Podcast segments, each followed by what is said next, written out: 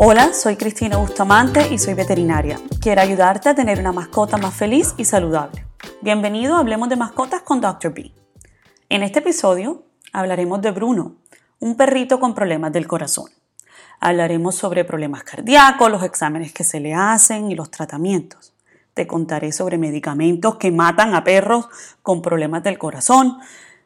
Y este episodio lo comparto para las familias o sea, con, pensando en la audiencia de familias que puedan entender estas condiciones que pueden tener las mascotas en términos sencillos y no en términos técnicos o científicos. Yo quiero que en verdad entiendan cómo funcionan los problemas del corazón y los remedios y hablar un poquito de mi opinión sobre cosas que leo en redes, en blogs, etcétera, sobre perritos que tienen problemas del corazón.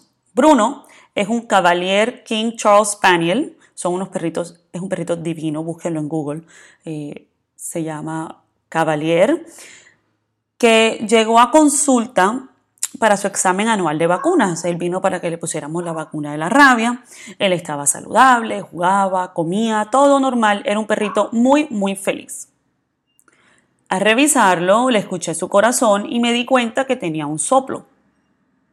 Cuando tu veterinario escucha el corazón de tu mascota, puede escuchar ¿Qué tan rápido está el corazón? O sea, yo me fijo a ver, ¿será que va muy acelerado el corazón o está muy lento el corazón? Pero también escucho cómo están los sonidos dentro del corazón. Un corazón saludable suena lob dob, lob dob, lob dob, así.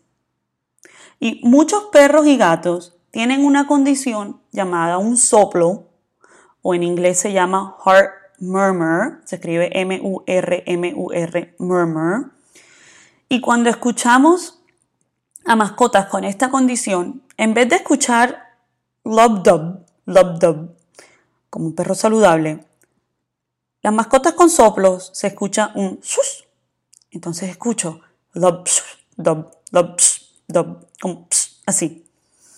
Esto es algo que al, al, escucharlo le informo a la familia, se anota en su registro médico y es, pues al escuchar decido qué nivel está el soplo basado en qué tan fuerte lo escucho. Eso es algo subjetivo, o sea, va del 1 al 6 y yo puedo decir qué tan, qué tan, porque a veces el se escucha como y a veces, entonces, dependiendo qué tan, tan duro está el sonido, digo del 1 al 6 cuánto está. Entonces, de pronto, un veterinario te lo diagnosticó en un 3 y otro en un 2, no quiere decir que haya un veterinario mejor que otro, es simplemente es algo subjetivo. ¿Qué, tanto, qué tan fuerte me parece que está ese sonido? Bruno le, tenía, lo diagnostiqué con un 3 de 6, 6 siendo lo más ruidoso. El soplo del corazón es un sonido anormal, que, o sea, que no es normal, que es causado por turbulencia de, de la sangre dentro del corazón. Y les voy a explicar como si, eh, en términos de un riachuelo, como un arroyo, en el, un pequeño río. En el riachuelo es normal, si tú escuchas un riachuelo, es normal escuchar el agua pasar así, todo como tranquilo, tipo spa. Pero si hay piedras o objetos en el camino o una cascada, el agua suena más ruidosa. Entonces, cuando el riachuelo está tranquilo, suena shh, y cuando de pronto hay una gran roca en la mitad del riachuelo, en esa parte tal vez se escucha así, ¿ya? Cuando la sangre pasa por el corazón, se debería escuchar como un riachuelo tranquilo. Así es que escucho normal.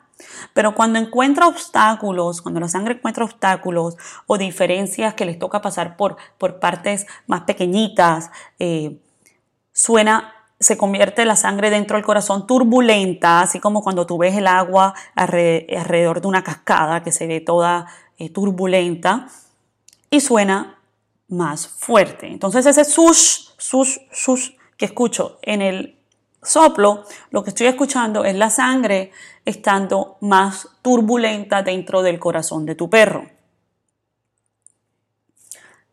o gato. Esto aplica para ambos.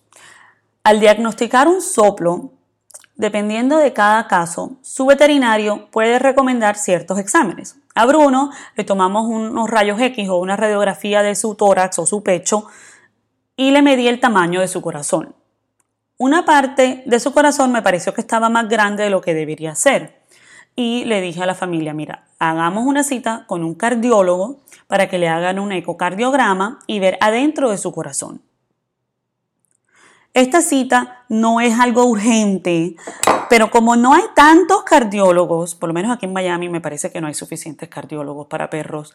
Eh, sé que en Latinoamérica hay también no hay tantos cardiólogos por cada ciudad, pero sí existen y sí están. Eh, en Colombia, Cartagena conozco una buena cardióloga, aquí en Miami hay como cuatro, pero bueno, eh, el punto es que como es difícil a veces agarrar una cita con un cardiólogo, yo les digo, mira, yo prefiero que hagan la cita ahorita, que tu perro está bien y vamos a encontrar en verdad por qué tiene el soplo, a esperar a que tu perro se enferme. La razón que los, los, mando al cardiólogo es porque me gusta que le hagan una ecografía al corazón. A ver, cuando yo hago unos rayos X, lo que yo veo es la sombra de la figura del corazón. O sea, yo puedo ver como la forma del corazón y medir la forma del corazón, pero no puedo ver adentro del corazón. No puedo ver las partes de adentro porque lo que estoy viendo es una sombra. En cambio, en ecografías con ultrasonido, que es el tipo de examen que le hacen a las mujeres embarazadas, y esto es un examen que casi siempre hace un cardiólogo, le pueden ver adentro de su corazón y le pueden ver las distintas válvulas, los distintos espacios, las venas, todo el corazón. Y su cardiólogo, cardiólogo de Bruno, lo revisó como a los dos meses de, de haberlo diagnosticado, vio su corazón y lo diagnosticó con que una válvula que divide dos partes de su corazón, llamada la válvula mitral, estaba débil. Volviendo al ejemplo de Riachuelo, las válvulas del corazón son como compuertas o puertas que están cerradas y únicamente permiten el paso del agua cuando hay presión o cuando está muy llena el agua en esa parte. Entonces, en un perro saludable, esa parte del, del, corazoncito están las válvulas, están las puertas cerradas. El riachuelo tiene las compuertas cerradas, se llena el riachuelo y ¡chuf! se abre la válvula y pasa el agua siempre en la misma dirección. En, algunos casos estas compuertas se debilitan y no cierran completamente. Entonces siempre hay un poquito de agua que pasa, esté lleno o no esté lleno esa, esa parte del corazón o esa parte del riachuelo. Y en vez de abrir siempre hacia un lado, o sea, en vez de siempre abrir hacia afuera, decide esa puerta abrir hacia adentro, hacia afuera, como en un desorden. Y ese desorden hace que en el caso de Riachuelo, que el agua ahí se ponga súper turbulenta y en el caso del corazón, que la sangre se ponga turbulenta y se quede ahí como en la mitad sin moverse de un lado para otro como debe ser. Esa es la, explicación mía de válvulas, mi explicación científica de válvulas, es que son puertas dentro del corazoncito que deben siempre ir abrir hacia la misma dirección. Pero cuando esa puerta se pone débil o defectuosa, esa puerta abre para el lado que no es y se queda ahí toda débil y se abre cuando no se tiene que abrir o cuando la abren se abre muy fuerte. Ese es el problema de las válvulas. Y ese movimiento de la puerta rara es ese obstáculo que yo le estaba contando al principio con el riachuelo de, de tener una piedra o una cascada. O sea, esa puerta que no funciona hace que haya mucha turbulencia en la sangre dentro del corazón y escuche el doctor ese sonido extraño que se llama el soplo. Ese es el caso de Bruno. Su cardiólogo recomendó revisarle el corazoncito en su veterinario, o sea, conmigo cada seis meses, pero volver a una ecografía con el cardiólogo una vez al año, o antes si se llega a enfermar Bruno. Bruno podía hacer todo normal y en ese momento no necesitaba medicamentos. La familia quedó tranquila, ya sabemos que tiene Bruno.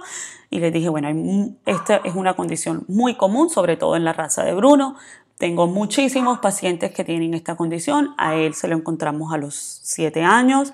Es algo con que eh, él no nació con esto, o sea, es algo nuevo, pero es algo que vamos a poder monitorear y Bruno va a poder vivir una vida llena y feliz, porque ya sabemos que tiene, ¿ya? A los seis meses, Bruno volvió a su chequeo también para otra vacuna. Y cuando le escuché su corazoncito me di cuenta que ya no era un 3, sino ya era un 4. Y dije, no, esto no me gusta de que, que, que le avanzó tanto. Le hicimos exámenes de sangre para revisar que sus órganos estuviesen bien, sobre todo sus riñones. Todo le salió perfecto y le recomendé a Bruno tomar unos medicamentos. Uno se llama furosemida o Lasix. Este medicamento es un diurético. Si tú tienes un perro con problemas del corazón y no conoces de este medicamento en el futuro, de pronto te lo van a recomendar o probablemente ya tu perro lo esté tomando. El, diurético es algo que tiene que ser recetado por un veterinario. No pueden auto, autorrecetar este medicamento, por favor, porque puede ser peligroso. Les voy a explicar el por qué. Bueno, los problemas más comunes en perros con problemas del corazón es que su corazoncito pierde la fuerza y la habilidad de poder empujar la sangre para ser enviada a todo el cuerpo, sea porque tiene una puerta que está débil o, o porque la sangre empieza a quedarse estancada. Y ese perrito, al, tener la sangre estancada, porque el, corazoncito, el corazón cumple eh, en el cuerpo, tiene el trabajo de recibir la sangre y de enviar la sangre a todo el cuerpo. Si ese corazón está débil, el perro empieza a acumular líquido.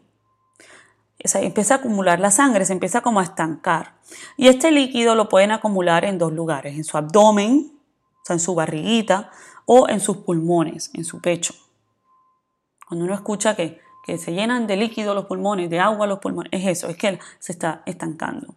A los perritos en realidad no le da tantos paros cardíacos o infartos como a las personas.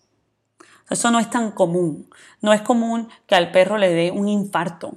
Eso, eso casi no ocurre. En realidad lo que les ocurre a los perros es que les da insuficiencia cardíaca, donde imagínense como si ya el corazón no tiene más fuerza para recibir y enviar la sangre por el cuerpo y se empieza a acumular el líquido de la sangre en otras partes del cuerpo y el corazón se cansa. Mas no es como en las personas que ¡pum! Le da un infarto.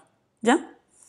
Los diuréticos, como la furosemida, es un medicamento que ayuda a disminuir la cantidad de líquido en la sangre del perrito.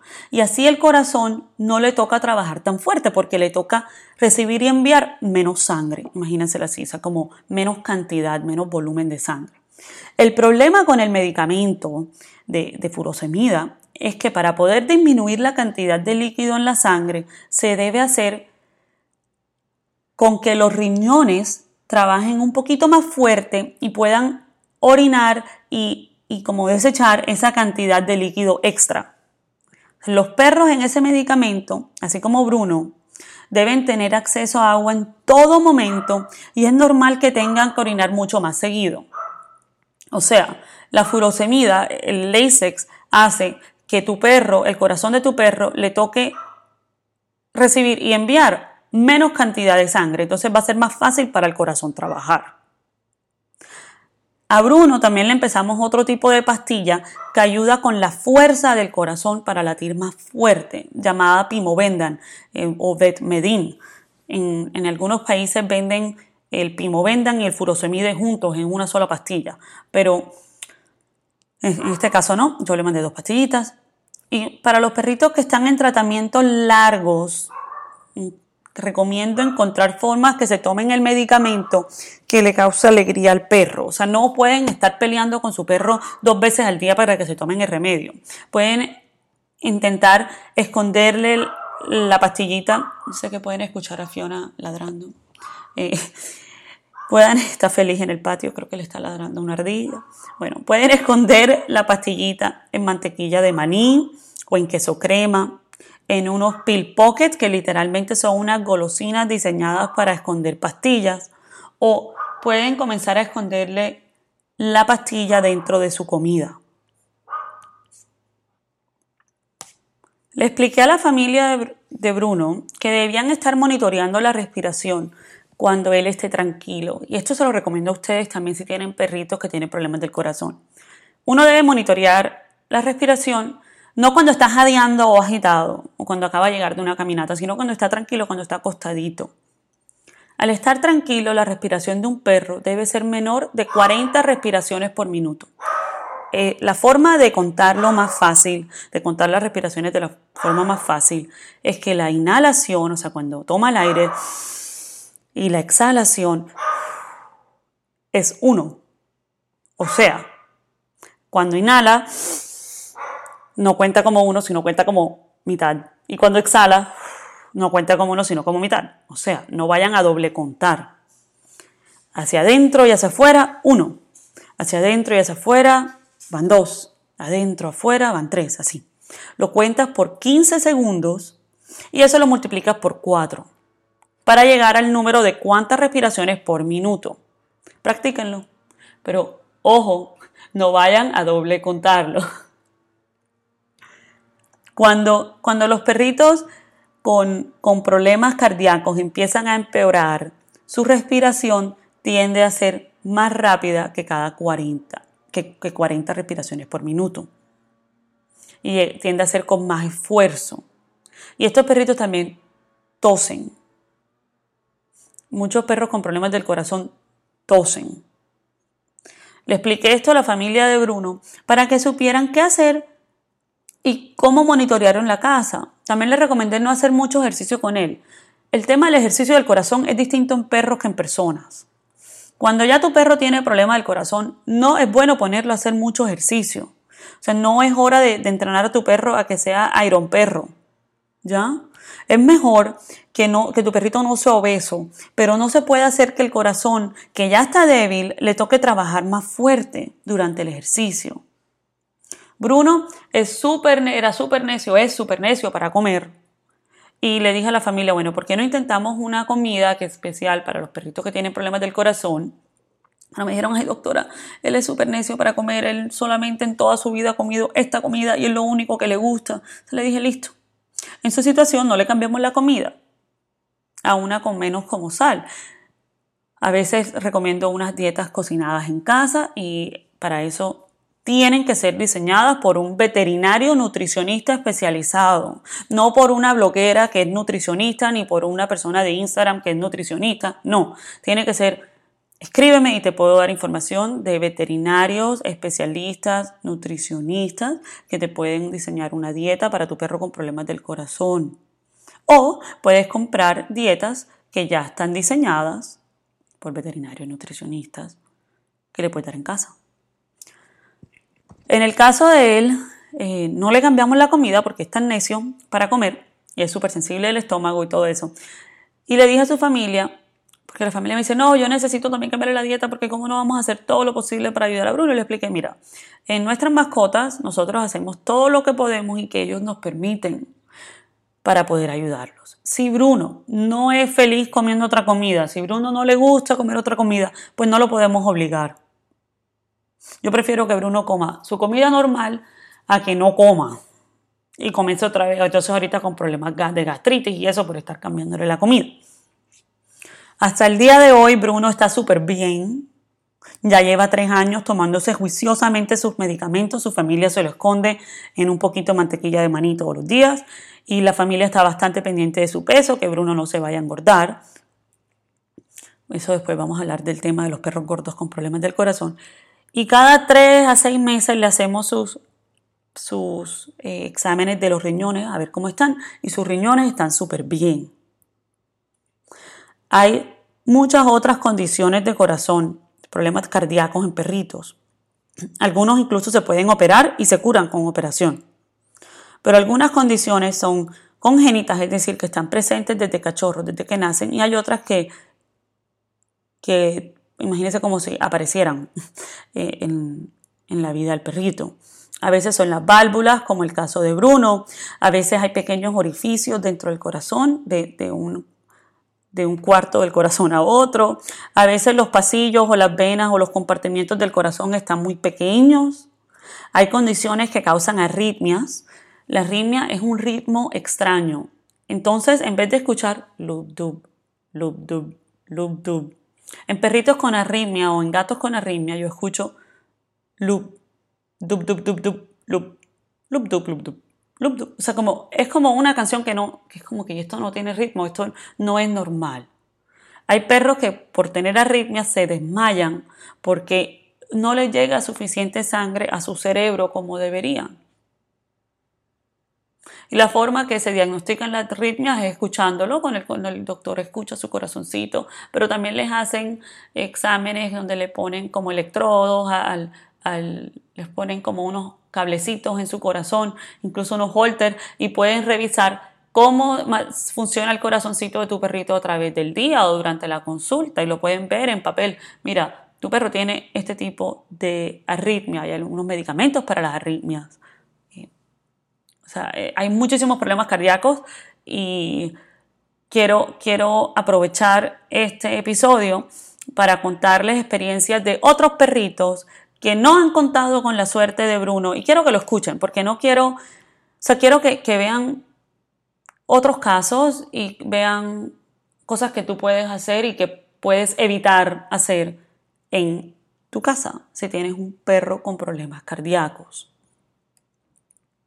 He visto y he leído de perros en blogs, en redes sociales, cosas que dicen, el medicamento mató a mi perro.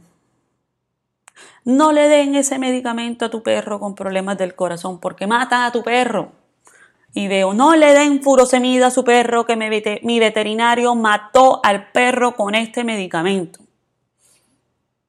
A ver, cuando un perro tiene problema del corazón y su corazón no aguanta la gran cantidad de líquido en su sangre, tenemos únicamente dos opciones. Una opción es alargarle su vida, ayudándole a su corazón a trabajar con menos dificultad dándole un medicamento como furosemida y monitoreando sus riñoncitos, la razón que se monitorea sus riñoncitos es porque si en un momento estos valores suben, se le puede bajar la dosis hasta encontrar una dosis que beneficie al corazón y no le haga tanto daño al riñón, porque como recuerdan como les dije, ese medicamento hace que el riñón trabaje más, se tenga que forzar más. ¿Ok? Se puede llegar al momento donde encontrar ese balance en que sea bueno para el corazón y no tan malo para el riñón no sea posible. Hay momentos donde el corazón está demasiado débil y no puede con tanto líquido y sus riñones estén cansados y ya no puedan responder más a ese medicamento y no funcionan. Estos perritos llegan a un punto, pueden llegar a un punto, donde ya sus riñones no, no responden, no funcionan. Y Ahora tienen el problema del corazón y el problema del riñón. Y esos son los perritos que algunas personas van a las redes sociales y escriben en todas partes que, que el remedio le mató al perro. Estos perritos no mueren por el medicamento. Estos perritos mueren por su problema del corazón.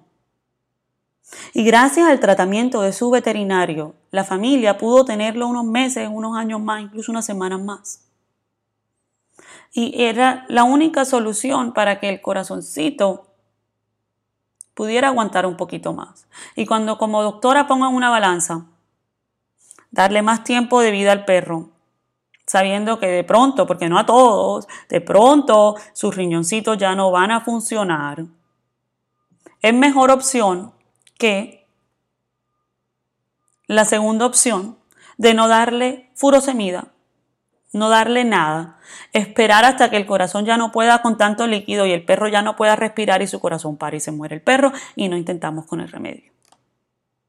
Está muy estudiado, está muy comprobado que los perros con medicamentos cardíacos viven más tiempo. La pregunta importante es, ok, ¿cuánto más tiempo? ¿Cómo sé cuánto tiempo? Y eso depende, depende de varias cosas. ¿Hace cuánto descubrieron el soplo de tu perro? Es un soplo nuevo, porque a veces veo un perro hoy, no tiene soplo, y lo vuelvo a ver en un mes y sí lo tiene. O tu perro de pronto no lo llevabas al veterinario porque estaba súper saludable en tu casa y pensabas que no era necesario, y lo llevaste después de cuatro años y te enteraste que tenía un soplo. Yo no puedo adivinar si ese soplo salió ayer o si ese soplo salió hace tres años y nueve meses. No tengo cómo, no sé cuánto tiempo lleva ese soplo ahí. No sé si antes estaba en un nivel 1 y pasó después de un año al nivel 2 o si estaba, comenzó en un nivel 2 y pasó en 15 días al nivel 3. No, tengo, no tenemos cómo adivinar.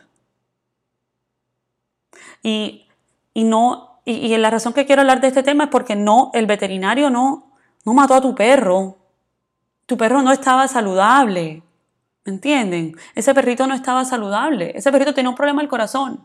Y nosotros como veterinarios a veces lo único que podemos hacer es manejarle las condiciones y les explicamos, mira, esto no se cura. Esto lo manejamos y queremos que tu perro esté feliz contigo el mayor tiempo posible. A veces me dicen, doctora, esto, esto, esto de, los, de los problemas del corazón y los problemas cardíacos y que disque cardiólogo de perro, eso es algo nuevo. Eso es algo nuevo, los veterinarios para sacar plata. A los perros antes no les daban soplo. Los perros de la calle mira cómo viven felices y no tienen remedios, comen cualquier comida. No, no tienen que tomar remedios para el corazón y míralos corriendo, están felices. Yo, yo quiero que hablemos de esto. ¿Quién les dijo a ustedes que esos perros no tienen soplo? Es un tema un poquito filosófico. ¿Cómo sabes que, que ese perro de la calle tiene o no tiene un soplo si nunca le han escuchado el corazón? ¿Cómo, cómo saben? ¿Quién les dijo que el perro de la calle anda feliz y saludable? Lo, le han hecho exámenes de sangre. Eh, estás pendiente que si el perro de pronto eh, tiene algún problema interno que no le han encontrado, que el perrito de pronto cuando está durmiendo solito en otra parte de pronto tiene convulsiones. ¿Cómo sabes si no ves al perro de la calle todo el tiempo? Si no lo han llevado al veterinario y no saben si está saludable. Ese cuento de que es que antes a los perros no, no les daba estas condiciones es falso. Es falso. Pasa que sí les daba, pero no la diagnosticaban, porque no los llevaban a los veterinarios, no tienen cómo saber. Dicen, sí, yo tuve perros toda mi vida, doctora, y jamás, este es mi perro número 20, y jamás han tenido problemas del corazón.